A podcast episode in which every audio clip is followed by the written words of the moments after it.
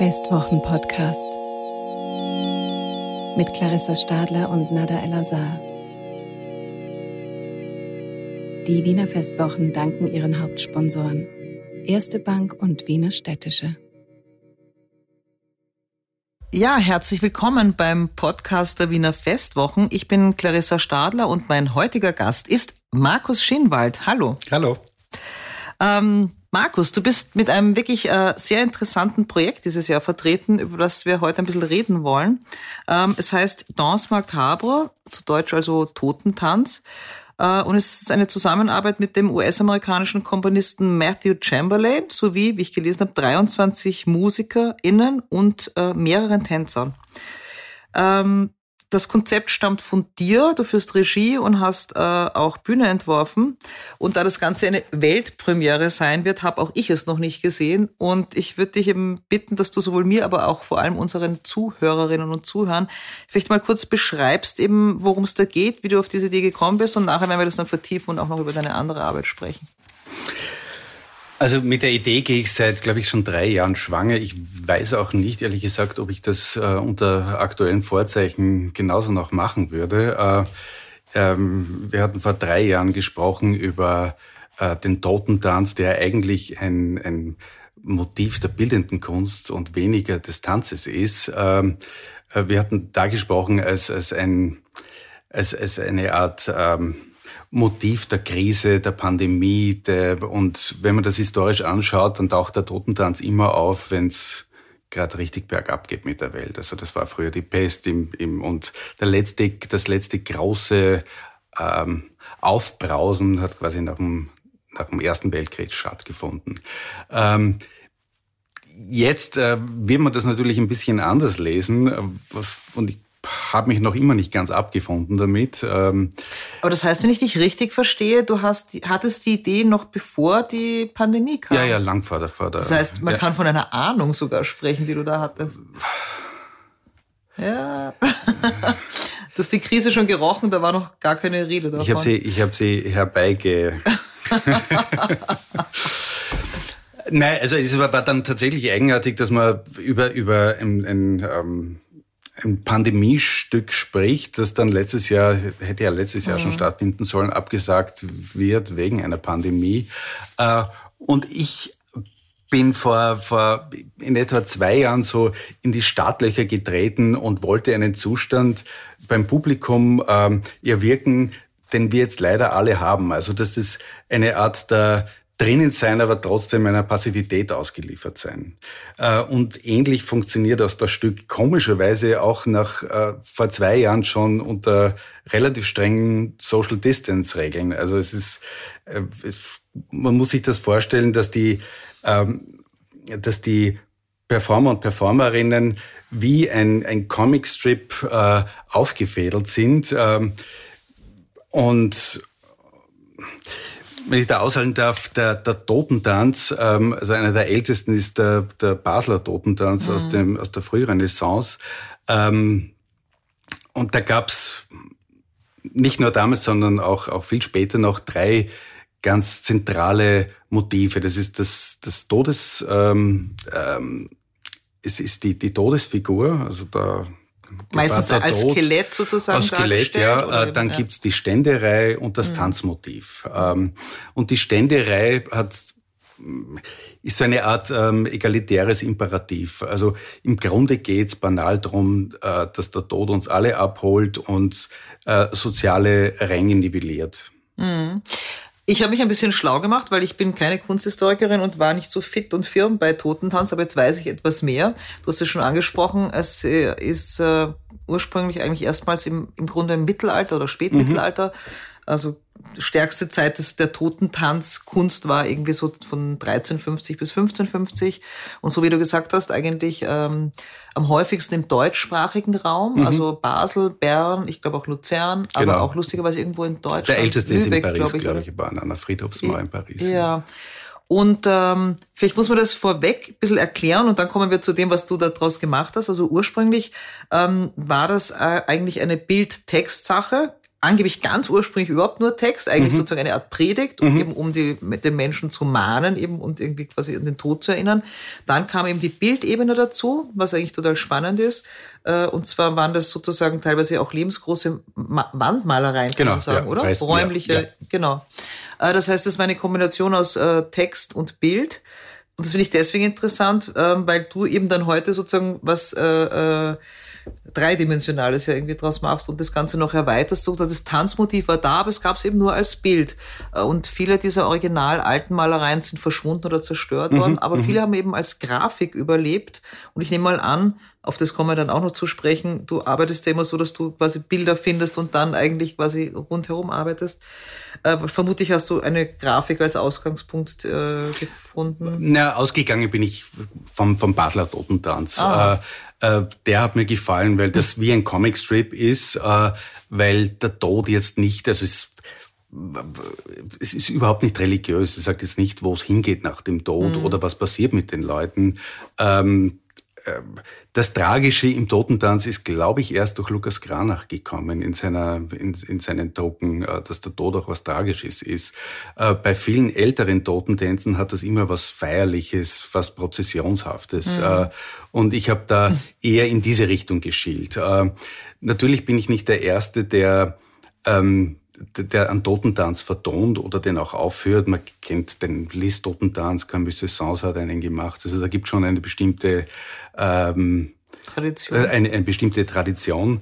Ähm, für mich war das Arbeiten an diesem Totentanz spannend, weil ich auf der einen Seite ähm, Frührenaissance, spätgotische äh, Totentänze hatte und auf der anderen Seite so ganz zeitgenössische äh, Elemente. Äh, ähm, und das, das Stück wird so aussehen, dass das Publikum in der, quasi in der Mitte sitzt mhm. äh, und umrandet wird vom äh, eingekreist, eingekreist umzingelt, ja. ja. ja mhm. ähm, und natürlich auch dadurch ein Stück Teil dieses, äh, dieses Stücks wird.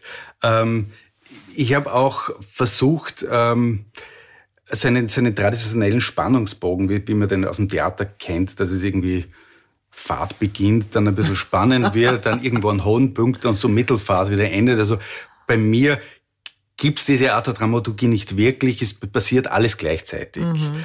Äh, und das heißt, auch der, die Besucher müssen sich ständig drehen, werden irgendwas sehen und gleichzeitig auch was versäumen. Es, es gibt immer auch ein, ein, ein, ein Missing dabei. Was äh, wird man denn alles gleichzeitig erleben können? Weil ich glaube, das ist jetzt noch immer noch nicht ganz falsch. Also ich sitze da in der Mitte als Publikum und rundherum werden vermutlich Tänzer sein. Mhm. Wo sitzen die Musiker und Musikerinnen? Die sitzen auch. Also es gibt so eine Art, ähm, das Ganze hat was e-, eigentlich Laufsteghaftes. Aha. Weil das ist ein Laufsteg, der um, um, um das Publikum geht. Ähm, und das sind ganz einfache weiße Wände. Also die mhm. Architektur im, im, äh, im mildesten Zustand, würde ich sagen. Ähm, und hinter diesen äh, hinter diesen Wänden sitzen die Tänzer, äh, mhm. sitzen die Musiker, die, die Tänzer sind davor.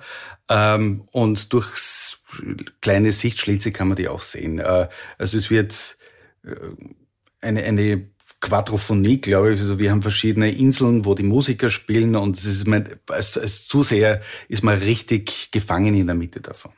Vielleicht ganz kurz äh, zu Matthew Chamberlain. Mhm. Kanntest du ihn vorher schon oder irgendwie ist diese Zusammenarbeit äh, Ich, ich habe ihn während meiner Lehrbetätigkeit in, in Amerika kennengelernt. Er ist ja noch ein sehr junger Komponist mhm. und wir haben dann lange, eineinhalb Jahre jetzt an dem Stück gearbeitet. Wow. Äh, vom Stück her hat mich daran interessiert, wie, auch mit den mit Endungen zu, zu arbeiten. Also es gibt, es, es beginnt mit einem Wagner-Ende. Ein, mhm. ein, Wagner, der immer verkackt. Also es ist generell sehr, sehr blechlastiges Stück. Ähm, und ein, ein, ein Ding hat mich zum Beispiel interessiert, dass man oft sagt von Menschen, die, die kurz vorm Tod stehen, dass der, dass das Leben wie ein Film abläuft. Ah, stimmt, eine gute Assoziation. Ähm, aber in diesen Erzählungen ist der Film tonlos. Da sind es immer nur Bilder, an die man denkt.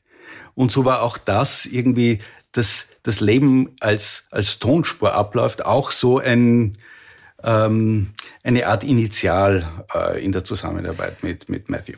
Und was mir ja gut gefällt, ähm, dass das Leben als äh, Film abläuft und in deinem Fall, weil du ja ganz ursprünglich mal aus der Mode kommst, eben auf einem Laufsteg. Also die Idee gefällt mir jetzt irgendwie sehr gut, dass das sozusagen irgendwie eben äh, ein heutiges Bild ist. Ähm, das bringt mich gleich vielleicht ein bisschen zu deiner Biografie. Du hast ganz ursprünglich dich mal mit Mode beschäftigt. Das hat dich aber höchstwahrscheinlich eben, hat dir nicht gereicht, weil wenn man sich heute äh, deine Arbeit anschaut, die ist so vielfältig und was nicht oft vorkommt, muss man sagen, dass du halt wirklich äh, alle Disziplinen, nicht alle immer gleichzeitig, so wie in diesem Fall, aber nicht alle gleich gut. Nicht, nicht alle gleich bespielst, aber es ist schon auffallend, dass du halt jemand bist, der ähm, also sozusagen Bilder nimmt und sie dann sozusagen manipuliert oder überarbeitet, wobei du ja wahrscheinlich nicht selber mehr pinselst, sondern das werden dann andere Pinsel, aber trotzdem diese ja, Technik. Du pinselst auch ja. noch, okay. Also ich mache das meiste selber. Das ist, ähm, bin kein großer Delegierer. Ja, äh, und aber dann eben auch mit ähm, Performance und Video arbeitest. Und was mir aber so stark auffällt, äh, eben sehr, sehr stark eben auch mit Architektur. Mhm. Das ist, finde ich, eben ungewöhnlich, weil es kommt nicht so oft vor, dass Künstler, die ohnehin jetzt schon sozusagen irgendwie in verschiedenen Disziplinen eben schon sehr gut sind, dann auch noch schnell mal irgendwie die Ausstellungsarchitektur in ein paar Tagen, wie das damals im äh, Lentos, äh, nein, in, in, in Bregenz, glaube ich, war das, oder? Wo du immer wieder. Immer wieder mal, wo du dann irgendwie sozusagen auch noch die, die Architektur äh, selbst bestimmst und gestaltest oder natürlich das beste und prominenteste Beispiel damals, ist jetzt genau zehn Jahre her, mhm. bei der Biennale in Venedig, wo eigentlich die Architektur ja sozusagen ein sehr bestimmendes Element mhm. war. Ähm, kann mich noch gut erinnern, äh, sozusagen diese bewusste Freilegung von Räumen eben, also so auch das Aussparen, dass jetzt so die Beine so ein wichtiges Thema waren und hat, man hat, konnte dann wirklich so durchschauen und hat dann gesehen, wie sozusagen, also es hat alles gut gepasst. Also wie gesagt, dass Architektur für dich äh, so wichtig ist und dass du damit auch sehr gut umgehen kannst, ist offenbar jetzt äh, auch wieder ein Beispiel dafür, wenn du dir überlegst, wie das sozusagen auch räumlich alles funktionieren muss. Ja, so ein, so ein Stück ähm, ist eine besondere Herausforderung, weil da verschiedene Elemente vorkommen, die ich normalerweise getrennt mache. Mhm. Und ich würde sagen, unter strengen Kriterien mache ich alle auch falsch.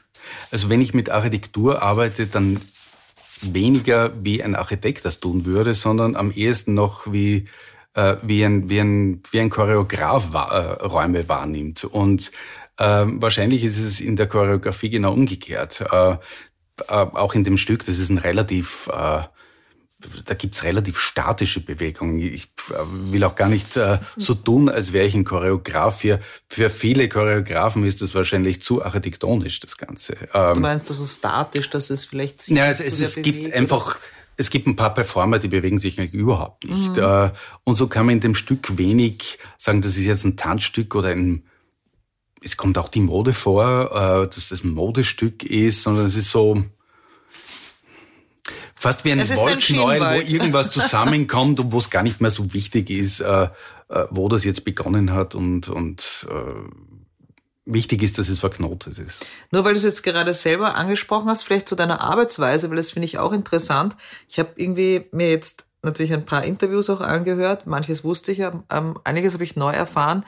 Ähm, und ich finde es schön, du hast mal gesagt, ich wollte nie eine Firma werden. Mhm. Das heißt, ähm, wir erleben aber heute sehr viele sozusagen Großkünstler, ich nenne jetzt keine Namen, die aber richtig in wie eine Factory funktionieren, wo also 20, 30 Mitarbeiter mhm wirklich Tag ein, Tag aus beschäftigt sind, also wo richtig sozusagen dann äh, schon die Orte so gewählt werden müssen, dass unter Umständen manchmal sehr großformatige Dinge dann richtig mit LKWs irgendwo hingekarrt werden. Also das hat schon fast sowas von also es ist schon mehr als eine Manufaktur, das halt schon wirklich so ein, ein, ein ja, eine Firma oder ein, ein mhm. großes.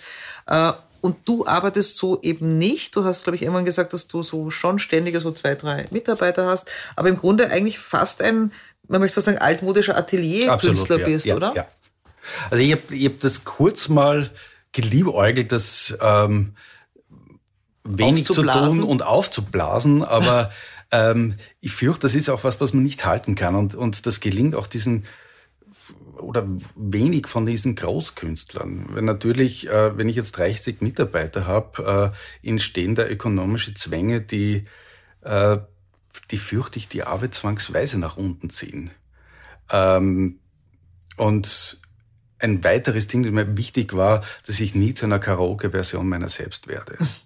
Also dass man sich irgendwie zu sehr, äh, zu viel vorlegt äh, und, und die ganze Karriere nur daraus besteht, dass man, äh, dass man die, die Kästchen ab, abhakt. Äh. Also wenn man sozusagen deine Karriere und dein Oeuvre und auch sozusagen die Eckdaten der Ausstellungen anschaut, dann bist du einer, der sich offenbar eher ganz genau aussucht, was er macht und lieber weniger macht und das dafür wahrscheinlich eben Absolut, so, wie es ja, dir selber ja. behagt, weil du bist jetzt nicht einer, der sozusagen einen riesigen Output hat, wenn ich das so ganz wertfrei mal irgendwie mhm. sagen kann, sondern sozusagen, ja, es ist recht überschaubar, aber dafür hat man das Gefühl, aber jedes Einzelne macht für dich wahrscheinlich dann Sinn. Na, ich würde sagen, in den letzten Jahren ist da schon einiges zusammengekommen an Arbeiten und ähm, zum Beispiel die Performance-Arbeiten, die mache ich seit 20 Jahren, aber die sind fast parallel zum Kunstbetrieb entstanden. Mhm. Und ähm, mir war es jetzt auch nicht wichtig, die beiden ähm, das, das Publikum zu, zu vermischen. Also ich habe da überhaupt keine Probleme, auch ähm, manchmal Dienstleister zu sein. Ähm, ähm, aber das stimmt, also vor allem in den letzten zwei Jahren war ich hauptsächlich mit Unterrichten beschäftigt und habe hab relativ wenig getan. Aber das sind lauter Sachen, das hätte ich jetzt eine Firma, wäre das gar nicht möglich. Du ähm, hast in äh, New York unterrichtet? Ich habe in, in New Haven in Connecticut unterrichtet. Mhm. Und dort aufgehört und jetzt nach äh, Jetzt gehe ich nach Karlsruhe, ja. Mhm wo eine neue Generation Studenten dann irgendwie profitieren kann von deinen Erkenntnissen? Na, in, in Amerika habe ich nicht Kunst unterrichtet, sondern Kulturwissenschaften ähm, und ähm, habe einen Kurs äh, geleitet, der, der das war so eine Art Phänomenologie der, der, des Raumes. Mhm. Äh, äh, und das war so intensiv, dass ich nicht mehr zum Arbeiten gekommen bin. Also das aufzuhören war so eine Art Notbremse ziehen. Ja, interessant. Vielleicht noch ganz kurz, äh, ich wage mal zu sagen, dass vielleicht die meisten Leute am ersten trotzdem so dich als bildenden Künstler mhm. kennen, weil du äh, Bilder schaffst, die sehr einprägsam sind. Ähm, wir kennen alle eben die, äh, oder viel, wir kennen, viele kennen die Arbeiten der Biennale in Venedig. Ähm, das sind recht typische Arbeiten für dich. Das sind, du nimmst Bilder, meistens aus dem 19. Jahrhundert, und manipulierst sie, was so viel heißt, wie dass dann zum Beispiel da unerwartet im Gesicht irgendwelche Schnüre, Schleifen, Verdrehungen, eben Manipulationen stattfinden. Ähm, du hast mal gesagt, dass das auch schon in deiner Kindheit begründet ist, diese, äh, dieser Hang zum Auktionshaus. Mhm. Weil irgendwo musst du ja sozusagen dieses Material finden und nachdem die Flohmärkte ja auch nicht mehr das sind, was sie einmal waren, äh, findest du dann sozusagen diese Bildmotive häufig in, bei Auktionen, oder? Ich habe hab die häufig bei Auktionen und bei den Auktionen, den Auktionen bin ich treu geblieben, diesen Bildern nicht mehr. Also ähm, Corona war, war so ein, auch so ein, so ein Zeichen für mich, das, das aufzuhören, weil ich gemerkt habe, ich habe ja äh, vor zehn Jahren schon äh, Gesichtsmasken gemalt, ja. dass das heute einfach anders gelesen wird. Äh, und, und mir diese Leseart auch da warst du eigentlich, ein, kann man jetzt sagen, absolut, ja, also, also, visionär, muss man fast sagen, weil wenn du damals sozusagen schon die... Es war natürlich ganz anders gemeint. Natürlich, aber, ähm, aber es, es, sieht genauso aus. Aber dann würde es mich jetzt wirklich interessieren, wenn du das jetzt nicht mehr mhm. suchst, aber trotzdem den Auktionen treu geblieben bist, was ist dein neues Objekt? Also was ich seit, seit auch einigen Jahren schon mache, nur der Output ist wesentlich langsamer, weil das eine, eine eine Lupenarbeit ist. Äh, und zwar jetzt übermale ich die Bilder nicht, sondern ich ummale sie. Also die kriegen quasi eine, einen, einen neuen Kontext, eine neue Nachbarschaft. Und das muss man sich so vorstellen, dass ich ein A4 großes äh, altes Ölgemälde kaufe. An dem Bild selber tue ich überhaupt nichts, mhm. sondern ich tue so oder ich behaupte, dass das nur ein Fragment ist. Mhm. Und so wird das Bild erweitert. Und äh, in diesem kleinen Bild ist technisch die, die gesamte Information drin, die ich brauche. Also ich weiß, welcher Pinselstrich, die Farbpalette, äh, ob das sehr pastös ist oder nicht. Und da, ähm, da male ich weiter.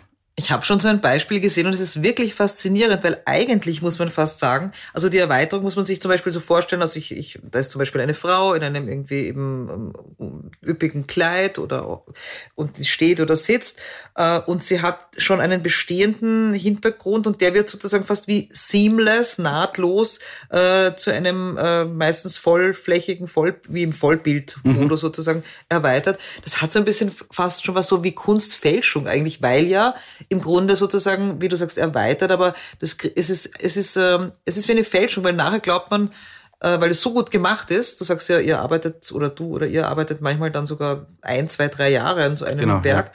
Das ist so eine, eine, eine altmeisterliche, feine Arbeit im Grunde, das, weil man ja nachher dann glaubt, sozusagen ein äh, homogenes, perfektes Bild für sich zu haben und nicht weiß, dass das sozusagen eben, ich sage jetzt gefälscht eigentlich ist. Das ist faszinierend. Naja, fälschen, jein. äh, also die, die, die Ummalungen sind, in, sind hauptsächlich abstrakt. Mhm. Also das ist dann so, würde ich, würde ich das Original, also dieses kleine eingesetzte Bild abdecken, kann ein Bild ausschauen wie ein, Mathro, wie ein, wie ein, ein Rothko. Mhm. Aber es ist nicht wie ein ein, ein Rothko den Rothko gemahlen hätte, sondern vielleicht einer den Caspar David Friedrich gemalt hätte. Mhm. Also das sind, ich, ich verschränke da zwei verschiedene Maltechniken auch. Das äh, abstrakte Motiv und die Technik des 19. Jahrhunderts. Mhm. Diese, dieser Hang zum 19. Jahrhundert, der mir ja hochsympathisch ist, weil ich den teile, aber hat der, ist er irgendwie begründet oder ist das Zufall, weil dir gerade da sozusagen die Abbildungen am besten passen und weil es auch ein, ein Jahrhundert ist, aus dem es natürlich noch relativ viel Material gibt. Ist das Zufall oder hast du da irgendwie auch sozusagen inhaltlich, künstlerisch? Nein, da gab es gab schon Gründe, das 19. vor allem bei den Porträts, äh, bei den ähm, bei diesen Erweiterungen bin ich weniger orthodox, aber bei den, bei den Porträts hatte das auch ganz einfach pragmatische Gründe, dass ich nicht wollte, dass A, der, der malerische Duktus zu sehr im Vordergrund steht, das wäre im 20. Jahrhundert, aber auch nicht das Kostüm, das Geschichtliche. Mm. Also das ist dann zu weit weg. Einfach äh, ein stinknormales bürgerliches ein Porträt. Bürgerliches Porträt, die auch noch eine bestimmte, mir geht es um den Porträtierten auch und mm. nicht so sehr um Technik, um und die sind alle in einem mehr oder weniger akademischen Standard gemalt, also die sind in etwa gleich gut. Äh, aber man erkennt die, man, man identifiziert dich noch mit der Person. Aber du hast mal gesagt, dass dir die Person eben und die Art des Bildes überhaupt nicht so wichtig ist, dass das im Grunde sogar bewusst eher so eine, ich sage jetzt so eine Art 0815-Figur aus diesem 19. Jahrhundert ist, weder besonders berühmt noch besonders charismatisch noch besonders auffällig. Aber wenn du ein Jahr lang oder sogar noch länger sozusagen immer wieder auf diese, auf diese abgebildete Person schaust, äh, beginnt die dann nicht irgendwie zu leben eigentlich? Ah, absolut, absolut. Aber mir geht es nicht drum, wer das genau war. Ja, ja, aber also du, du musst doch trotzdem, wenn man sich so lange mit einer Abbildung beschäftigt, dann muss doch so quasi der, die Porträtierte irgendwie anfangen, zu einem zu sprechen, oder? Absolut, ja. Und manche, manche werden mir ganz unsympathisch und manche Wirklich? mag ich richtig, gebe ich ungern her. Ja, ja. Ähm, Performances äh, und Körperarbeit hast du ja in deinen früheren Arbeiten immer wieder gemacht. Das ist ein ganz, ganz äh, wichtiger Bestandteil deiner Arbeit. Und was immer auffallend war, sind eben diese Körperverdrehungen, Verrenkungen, Distortions, also teilweise eben auch skurril oder surreal, äh, teilweise eben Körperteile, die dann sozusagen aus dem Kontext gerissen sind und etwas anderes darstellen. Aber immer sozusagen eigentlich nie der entspannte Körper, nie der ähm, Körper, der im Lot ist, nie die Bewegung, die man kennt, die, die gelernt und schon oft gesehen ist, sondern eben immer die Irritation und die Verdrehung.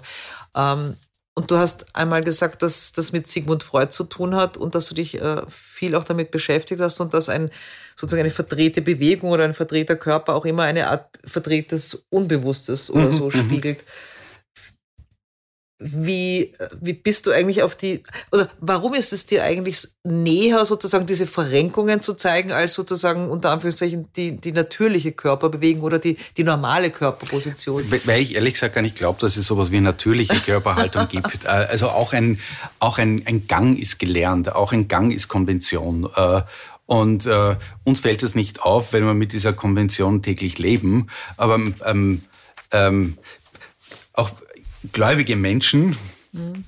denen kommt der, der Kirchengang oder Synagogengang überhaupt nicht absurd oder komisch vor. Das ist immer nur, wenn man draußen steht. Äh, und äh, so ist es oft, dass ich, dass ich bestimmte Rituale erfinde oder oder bei den Prothesen ist es ähnlich. Ich, ich erfinde Prothesen, die ein bestimmtes Defizit, äh,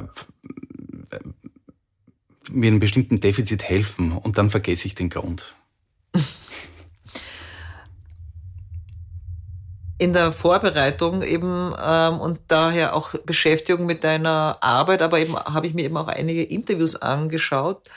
Und was mir immer wieder auffällt, ist, du hast so ein bisschen so eine Bartleby-Attitude. Das ist ja die, die, der berühmte Roman und die berühmte Figur, die im Grunde immer vorzieht, etwas nicht zu tun. Also ähm, so ein, ein gewisser gesunder Zweifel oder aber, aber auch schon so eine irgendwie, äh, eben, ich, ich verzichte lieber drauf. Irgendwie, nein, das mache ich nicht, nein, der bin ich auch nicht, eben, da liegt ja falsch.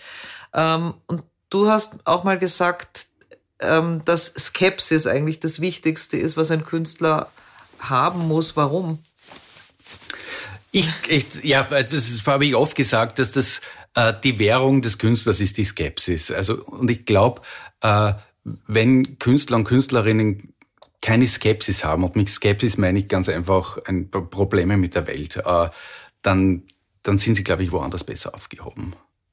Äh, vielleicht ist das auch das, was mich von der Mode weggebracht hat und weggebracht. Ich war nicht richtig drinnen. Also, mm. muss man auch sagen, meine Modeausbildung hat mehr mit Schneiderei zu tun als, mm. als, als Mode.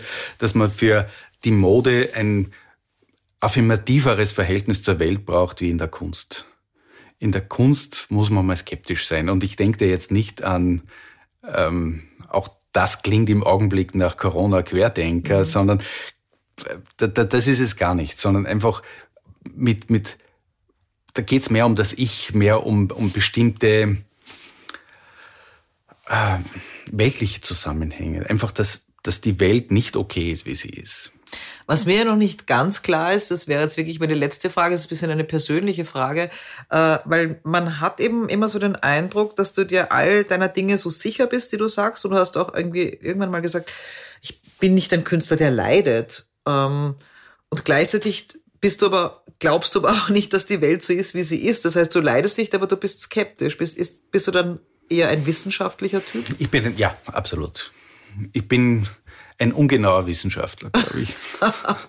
und wenn du nicht Künstler geworden wärst, sondern äh, einen wissenschaftlichen Weg ähm, eingeschlagen hättest oder einschlagen hättest müssen, wofür hättest du dich entschieden? Also ich war ja knapp davor, ich habe Kulturwissenschaften studiert und auch mein, mein Seminar war ein, eigentlich eine Kulturtheorie-Vorlesung. Ähm, Aber ich, ich fürchte, als, als Wissenschaftler braucht man da doch eine eine Portion mehr an Präzision und Genauigkeit und, und die, die habe ich einfach nicht. Aber du hast ja gesagt, du warst kurz davor, was zu tun? Ähm, in, die, in, die, in die Wissenschaft zu gehen, also Aber Kulturwissenschaft zu, zu.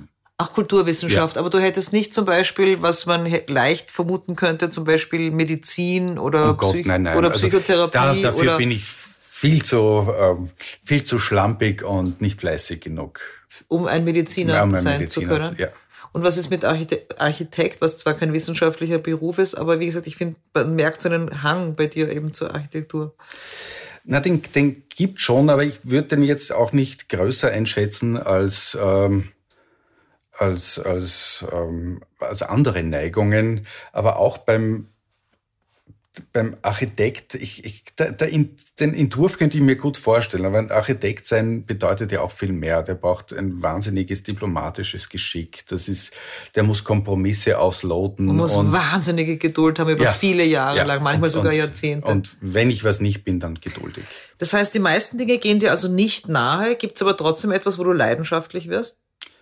Ja, absolut. Ich glaube, ich bin schon bei allem, was ich tue, leidenschaftlich. Aber du versteckst es aber, aber sehr gut. Es gibt aber ich, ich, ich kann eigentlich per Knopfdruck so eine kritische Distanz zu mir selber oder zu meinen Arbeiten ja, erzeugen. Wie denkst du, dass die jetzige Zeit, die für viele ja noch äh, im besseren Fall nur schleppend und mühsam, für viele aber auch existenziell bedrohlich und, und im Grunde auch furchtbar äh, sein kann, wie denkst du denn, dass sozusagen ähm, jetzt das in den nächsten ein, zwei Jahren weitergehen? Was hast du für ein Gefühl? Bist du eher optimistisch und in Aufbruchstimmung oder machst du dich auf eine, eine anhaltende Krise? Ähm? Beides. Ich glaube, ökonomisch wird es viele in der Kunst treffen.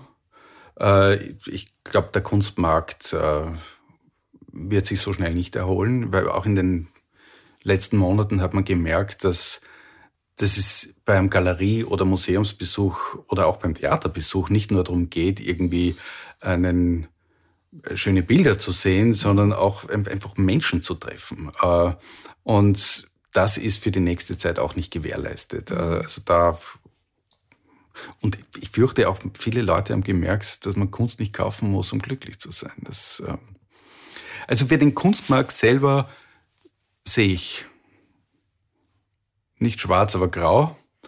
Ähm, gleichzeitig glaube ich fast, dass der das ein bisschen gebraucht hat.